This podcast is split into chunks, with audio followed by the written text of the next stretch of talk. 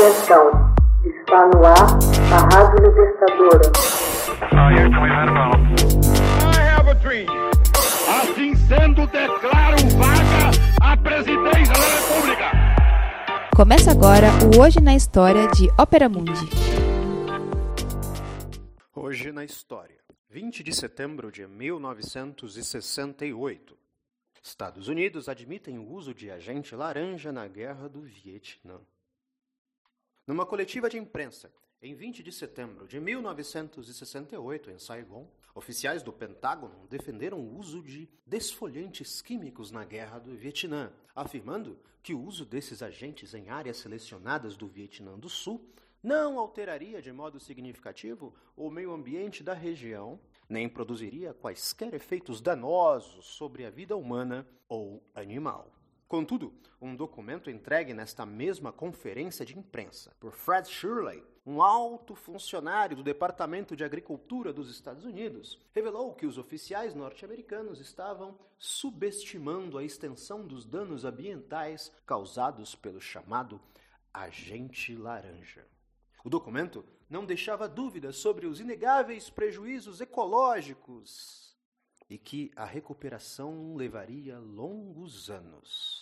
Então, fabricado pela multinacional Monsanto, o agente laranja é uma mistura de dois herbicidas, o 2,4D e o 2,4,5T. Ambos os componentes do agente eram empregados na agricultura e até hoje são vendidos com o nome de Tordon. No período de 1961 a 1971, as tropas estadunidenses espargiram 80 milhões de litros de herbicidas sobre o território vietnamita, de acordo com estatísticas oficiais. Por não estarem devidamente purificados, esses herbicidas apresentavam elevados teores de um subproduto cancerígeno, a dioxina tetraclorodibenzodioxina.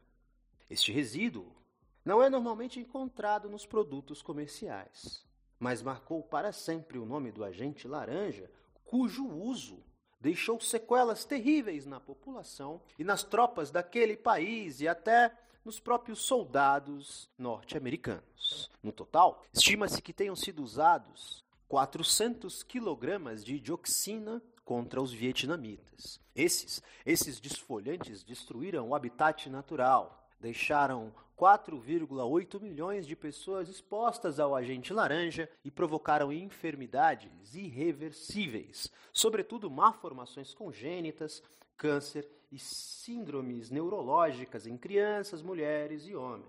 O objetivo inicial era usar o agente laranja para reduzir a densa floresta, de modo que as forças norte-vietnamitas e vietcongs não pudessem usar como cobertura, bem como negar ao inimigo a colheita de alimentos necessários à sua subsistência.